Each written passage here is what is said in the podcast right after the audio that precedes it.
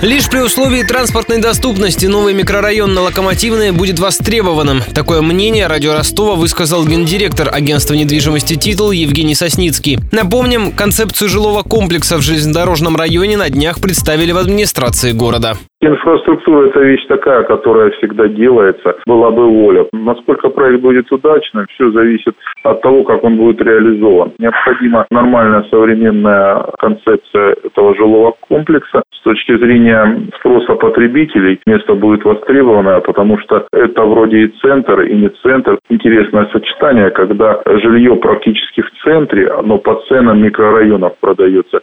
Компания «Объединение 5» собирается построить на Локомотивной 15 многоэтажек, парковку на тысячу мест, школу и два детсада. Для въезда в новый микрорайон спроектируют разворотное кольцо со стороны Текучева. Когда «Объединение 5» приступит к работе, не сообщается. Известно только, что уложиться хотят в 5 лет. А тем временем начнется застройка и других частей города. В ближайшие годы в Ростове появится еще три микрорайона.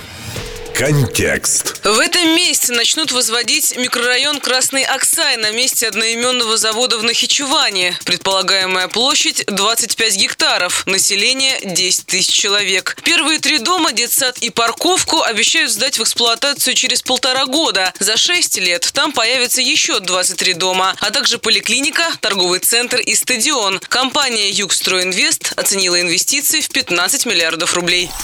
В 2017-м игроком Ивана Савидия начнет застраивать бывший мясокомбинат «Тавр» в границах Театрального проспекта, улиц Текучева, Нансена и Крепостного переулка. Площадь 11 гектаров, объем инвестиций около 20 миллиардов рублей. В планах возвести жилье эконом-класса, офисы и социальную инфраструктуру.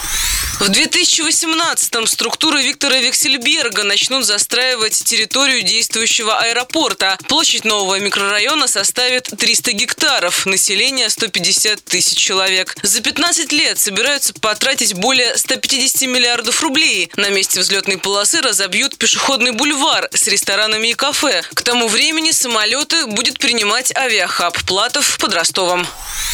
Добавлю, что в этом году началась застройка и Ростовской набережной. Сейчас там возводят 4 многоквартирных дома. В их числе первый ростовский небоскреб высотой 32 этажа.